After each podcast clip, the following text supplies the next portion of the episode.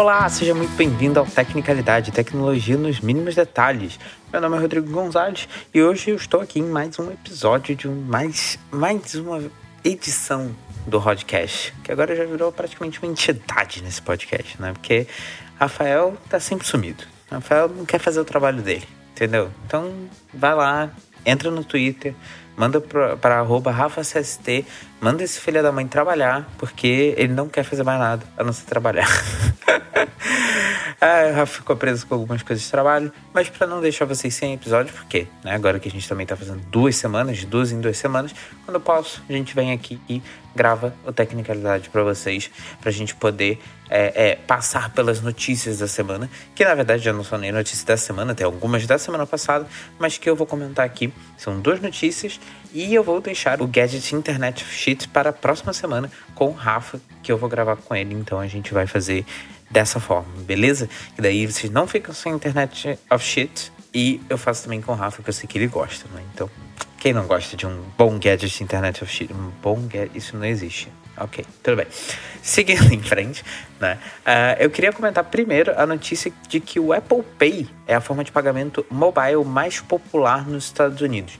É, o que eu achei curioso é como que isso já não era verdade, né? Porque eu descobri que isso aconteceu só agora, não é? é? E na verdade a gente sabe que o Apple Pay é muito popular lá nos Estados Unidos, mas na verdade eu tenho uma curiosidade antes para contar. Né? Uh, o Apple Pay agora é o aplicativo de pagamentos mais popular, mas quem está em segundo lugar e quem era o primeiro lugar até então, e que eu não sabia e que foi realmente uma surpresa, era o Starbucks. Né? Então é engraçado que é, uma rede como Starbucks, né, que ok, tem muitas lojas, tem muitas coisas, não sei o que, era o maior provedor de pagamentos mobile nos Estados Unidos. Agora com Apple Pay, já chegou a hora. E o Google Pay não passou o, o, Starbucks mesmo depois do lançamento. Então só o Apple Pay agora está na frente do Starbucks. Depois vem Starbucks e o, e o, Google Pay logo abaixo, né? O Apple Pay tem a previsão de chegar aos 30 milhões de usuários nos Estados Unidos usando o serviço e o Starbucks vai chegar em segundo com 25 milhões e o Google Pay bem mais abaixo com uns 12 milhões de usuários até o final do ano. Então é meio surreal essa discrepância entre o Apple Pay e o Google Pay. É, é, claro que nos Estados Unidos é, é, a Apple tem muitos dispositivos ativos, né? então tem muitos iPhones, muitos iPads e muitos Apple Watch e outros serviços. É, é, eles usam muito mais lá do que no resto do mundo. Né? É, a fatia da Apple lá é muito grande. Mas é curioso como mesmo assim o, Google Pay não, não deslanchou, tendo tantos dispositivos né, é, é, que podem suportar o Google Pay, tantos dispositivos lançados, né? Não conseguiram ultrapassar a Apple, não conseguiram nem ultrapassar o Starbucks. Não sei como é que é essa figura ao longo, é, é, ao redor do mundo, mas não, se eu tivesse que chutar, eu chutaria que ainda assim o Apple estaria na frente. Uma fatia bastante considerável do mercado fica com a Apple, é, representando aí 47,3% de todo o mercado, e o Starbucks com 39,4%. É, lembrando que isso é de usuários que utilizam pagamentos móveis, né? Então é só o pessoal que realmente hoje já utiliza pagamentos móveis, que é menos de 30% da população é, é, com smartphones lá nos Estados Unidos. É, segundo os analistas, esse crescimento se deve principalmente ao aumento do número de sistemas de pagamentos que passam a aceitar é, o Apple Pay e outros pagamentos móveis por NFC, como o Google Pay, né? Mas claramente o Apple Pay lançou muito mais do que o Google Pay. É esperado que pelo menos 70% de todos os retalhistas dos Estados Unidos, né? então todas as empresas ali, é, é, tipo umas lojas americanas da vida, né? Uh, uh, dos Estados Unidos, aceitem a Apple Pay até o final de 2019, com a expectativa de serem gastos 100 bilhões de dólares em pagamentos por proximidade nesse mesmo período. Né? Então, todo pagamento por proximidade imagino que aqui também estejam figuras aí com é, é, que utilizam cartões físicos né, para pagar por proximidade. É, o que deve ser um aumento de 24% em comparação com 2018. Então, o crescimento tem sido bastante considerável, não é? Ano após ano, 24%. Se você for parar para olhar, não é? é um crescimento bastante considerável. Esse mesmo estudo está é, tá projetando que esse mercado de pagamentos móveis nos Estados Unidos vai crescer 9,1% esse ano, chegando a 64 milhões de usuários, o que representa, agora sim, 30% de todos os smartphones dos Estados Unidos. Então, 30% da população com smartphone nos Estados Unidos já vai utilizar até o final de 2019 é, algum tipo de pagamento móvel por aplicativo. Então é curioso como isso lá está deslanchando muito rápido. É claro que em outros lugares do mundo também tem deslanchado muito rápido, principalmente o pagamento com contactless, né? Com o, o, só um pagamento por proximidade. Eu sei que Londres, né? E aí talvez eu possa incluir Inglaterra inteira, é um país muito que utiliza muito essa tecnologia. Né? E é curioso que eu tenho percebido também muito aqui em Portugal que isso está sendo cada vez mais espalhado. Né? Eu acho que o pessoal está começando a utilizar mais e a ter mais segurança nesse tipo de pagamento, é, até muito porque o, o, o, Apple Pay foi lançado aqui, né, muito recentemente, com alguns cartões que não são né, dos grandes bancos daqui, né, é, é, são cartões é, de contas digitais, o Revolut, o N26, etc. Mas é interessante ainda assim como que isso pode mudar não é? a forma como as pessoas utilizam os cartões delas. Né? É, eu fico mais é, curioso também de saber como é que está o resto do mundo, né? porque o resto do mundo também seria interessante ter uma ideia, dada essas diferenças culturais e dada é, é, a quantidade de gente que tem smartphone versus nos Estados Unidos e tudo mais, é, é, a população, número de população, etc., o quanto isso está é, o quanto isso é representativo em outros países, né? Isso é uma coisa que me é, que me faz ficar curioso com os dados também do Brasil, né? Porque o Brasil muito recentemente começou a ter, é, recentemente, né? É, há pouco tempo relativamente com os Estados Unidos, né? E com outros países, é, é, começou a ter Apple Pay, começou a ter Google Pay. Eu queria saber como que isso mudou também a utilização é, é, da população brasileira com relação aos pagamentos sem fio, né? Pagamento por aplicativos, né? Então é curioso, espero que a gente consiga ver figuras nesse sentido em breve. É, outra coisa que já vamos conseguir ver muito em breve são pessoas utilizando os novos celulares do Google, que é o Pixel 4 e o Pixel 4 XL, que foram anunciados na semana passada. O Pixel 4 e o 4 XL são as novas apostas aí do Google, né? Para esse ano, a gente teve no ano passado o Pixel 3 e o 3 XL, esse ano 4, 4 XL como é natural, né? Uh, eles chegam com o Snapdragon 855, 6 GB de RAM e 64 ou 128 GB de armazenamento. Eles compartilham essas specs, então não é nada fora do comum do que já está sendo é, é, vendido por aí. A gente tem inclusive smartphones, por exemplo, da OnePlus que tem é, é, o Snapdragon 855 Plus, que são é um mesmo Snapdragon 855, mas com é, é, que eles são retirar, eles são os melhores da fábrica, não é? Então, para quem não sabe como é que funciona é, é, é a criação de um, de, um, de um processador, né? E eu vou explicar isso de uma forma provavelmente que não vai ser 100% correta, é, é, mas acho que é a forma mais fácil de explicar e, e, que eu sei que funciona mais ou menos assim. Se alguém souber efetivamente o processo todo, tintim por tintim, eu ficarei mais que feliz de comentar na semana que vem aí. Manda pra gente no Twitter, manda pra gente por e-mail, vai ser bem bacana. Mas a ideia é que você, quando você está preparando um processador, você faz um wafer, não é? Então, um wafer é basicamente um, um, lá, um negócio de, silic... de, de, de é, como se fosse um, um, prato, digamos assim, né? Cheio de, de, de processadores, cheio de chips que você consegue tirar daquele prato dali, né? É, e nem todos os processadores que ali estão, né? Nem todos os núcleos de processadores que ali estão e, e, e essas coisas, nem todos ali são é, 100% eficiente, nem todos eles são é, os melhores, né? nem todos eles são iguais. Então, como eles têm características diferentes, tem alguns que vão ser melhores e tem alguns que vão ser piores. Que daí o que, que os fabricantes de, de processadores fazem? Aí você pode colocar aí também a Intel e a, e a AMD, né? junto com, com, com a Qualcomm e com outras empresas, o que, que eles fazem? Eles pegam os melhores núcleos disso, né, os melhores processadores que saem de cada wafer, e eles colocam para os processadores de tier mais alto, né? Então, o seu Core 9, Core 7, essas coisas assim, ou Snapdragon 855 Plus, etc. Eles colocam dentro desse, desses processadores top, né? os processadores que são realmente que talvez você consiga tirar um overclock muito maior desse processador, que ele é muito mais estável, que ele é, é, roda muito bem as coisas. Então é assim, né? é, uma, é uma loteria, basicamente, né? E depois eles vão tirando os processadores que são meio termo e não tão bons para fazer overclock, né? Que são o mesmo processador, então é o mesmo Snapdragon 855, mas que são processadores que ficaram piores em termos de, de, de performance, embora eles continuem tendo as specs mínimas de um Snapdragon 855, né? Então, aí eles conseguem vender talvez até mais barato esses processadores, né, do que os processadores que são topo de linha. E é, essa é meio que a diferenciação que a, que a, que a Qualcomm fez, né? Eles pegaram os processadores que são os melhores de todos de cada wafer, os melhores 855 de cada wafer e criaram uma nova categoria que é o 855 Plus, né? que daí faz um overclock bacana, eles têm um pouco mais de, de, de, de boost ou alguma coisa assim e estão lá nesse, nesse high level. Né? Aí tem o 855 e aí para baixo tem os outros processadores. Às vezes eles utilizam até os mesmos processadores e vão tirando algumas funcionalidades, alguns núcleos, algumas coisas, vão diminuindo o clock e coloca como um, um novo, um novo é, modelo, né? Então pega um, um, um Core i7, desabilita dois núcleos né, do, do Core 7, vira um Core 5 com menos clock também. Enfim, tem algumas formas de você fazer isso. Então, agora já tem processadores, essa explicação longa, né, é, para dizer que o, 8, o Snapdragon 855 já não é mais o processador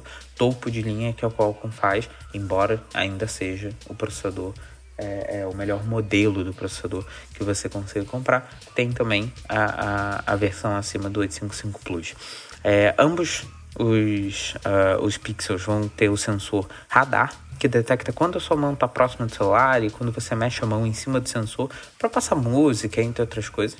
É, isso fazia parte de um projeto que eu tinha, tinha desenvolvido há muito tempo atrás. Eles fizeram um vídeo. É, você coloca o vídeo na descrição desse, desse podcast. Né? Um, você tem o. Acho que era o projeto Soli, Soli. Acho que era isso o nome do projeto.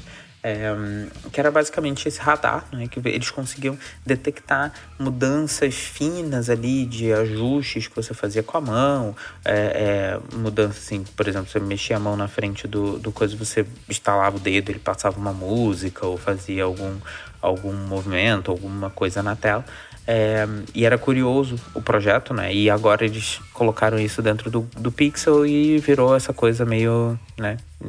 Passa pra frente uma música ou desativa o alarme, não é? Isso eu acho que é bacana, não é? Então, você tá puto, o alarme tá tocando, não sei o que, ao invés de você ter que pegar o celular e deslizar o coisa pro lado, não sei o que, você só pega o seu braço e passa por cima do celular, você vai, vai embora, vai embora, inferno. E, né? E segue tua vida depois daí, né? É, é, eu achei isso pelo menos interessante, mas não tem a granularidade, pelo menos não ainda, é, é pelo que eles mostraram, é, nenhum tipo de, de granularidade nesse sentido, como eles tinham mostrado naquele vídeo, né? Mas o que é legal é que esse radar ele cria meio que uma bolha, não é? Tipo, invisível ali em torno do seu celular, que permite que você tenha algumas funcionalidades que daí são um pouco mais interessantes, como por exemplo, tem o display que fica sempre ligado, né? Um, e toda vez que você sai para longe do celular, ele consegue detectar que você não está perto do celular e ele desliga esse display always on para é, não gastar tanta bateria. Quando chega perto, né, quando você chega perto, ele é, é, percebe que você está perto e ele liga de novo o display. Né? E o que é mais bacana ainda é que ele consegue perceber como você está perto né? e quando você coloca sua mão para buscar o teu celular. E quando você coloca a tua mão para buscar o celular, ele já meio que acende a tela. Então ele já está acordado, digamos assim. Não é aquele primeiro estágio que é você apertar o botão de, de, de desbloqueio do celular, por exemplo. Né? Antes de você passar a impressão digital ou qualquer coisa assim para você ver a, a, tela, a tela bloqueada. Né? Ele já fica naquele, naquele estado e quando você levanta, ele já tem ali os sensores também agora de detecção, tipo um Face ID, né? então ele também tem é, é, detecção de rosto e aí melhor do que efetivamente um, um, um OnePlus, por exemplo, que tem a detecção por RGB, que você só olha qualquer coisa, pode ser foto, pode ser qualquer coisa, e ele desbloqueia, não é? Nesse caso do Google é muito parecido com o da Apple, embora eles não digam especificações, né, nada disso.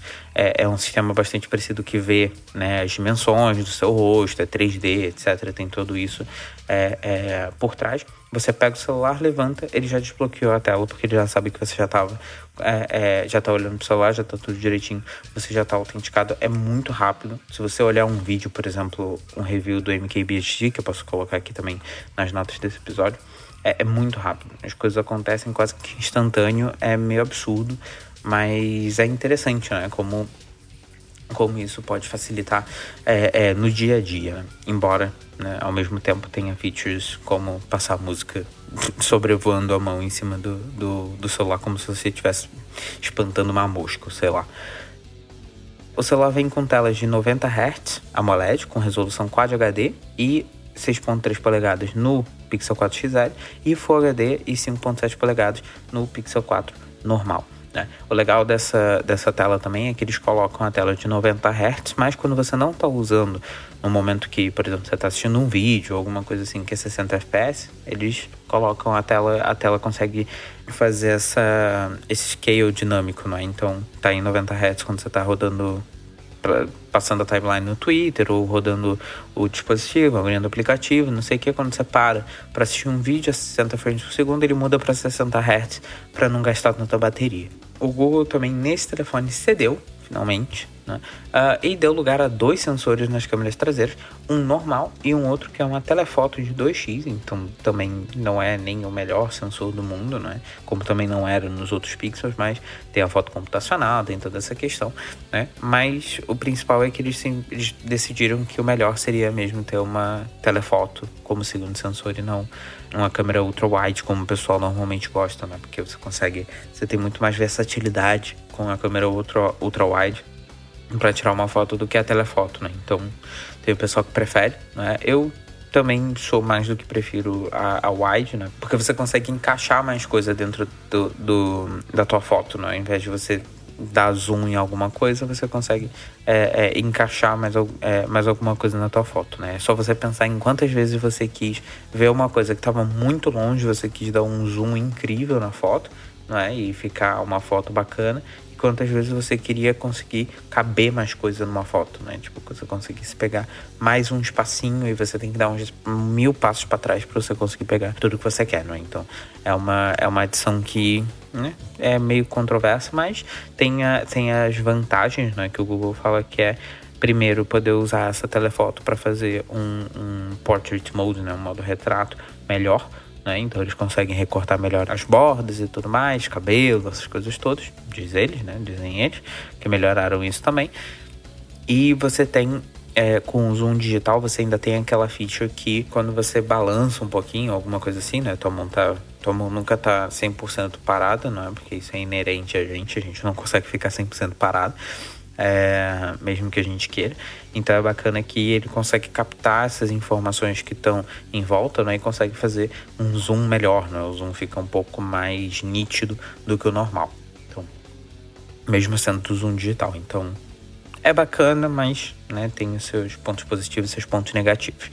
É, e como prometido na Google I.O., eles trouxeram um assistente rodando localmente no Google Pixel significando uma melhoria grande na velocidade das respostas e até na transcrição de notas em inglês é totalmente automático. Então você tem o aplicativo gravador, né? Então você grava a sua mensagem que você está gravando ali e automaticamente aquilo está sendo transcrito para uma nota é, dentro do próprio aplicativo de gravador. Isso é muito legal, isso é muito bacana, principalmente para quem é jornalista. Tem alguns amigos que gostariam muito disso em português do Brasil, mas é, é bem bacana porque você consegue fazer isso no teu celular automaticamente sem precisar estar conectado à internet. Né? E os comandos do Google Assistente são muito mais rápidos porque não precisa estar necessariamente conectado à internet.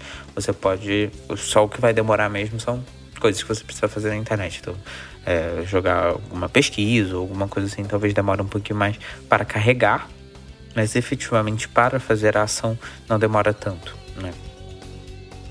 Os celulares chegam em três cores, que é o preto, o branco e uma edição limitada laranja é, começando em 799 dólares pelo Pixel 4 e 899 dólares pelo Pixel 4 XL, é, ambos de base, né? então com 64 GB de, de armazenamento, aumentando 100 dólares se você subir para os 128 GB. Então vai dos 799 até os 999, né? então quase os mil dólares ali. É, então é ok, não é? é? É um preço que agora as pessoas acham que 799 dólares ou 750 dólares ou 650 dólares ou qualquer coisa assim é barato, né? Porque agora o patamar subiu para mil dólares para um celular é, é, topo de linha, né? É, ainda assim é bem caro. É, é, é, a mesma coisa das pessoas que chamam o iPhone 11 de iPhone budget, não é?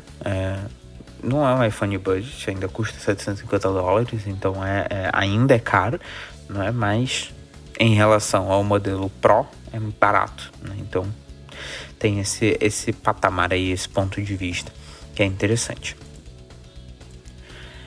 E é isso, pessoal. Essas eram as notícias que eu tinha para comentar aqui com vocês.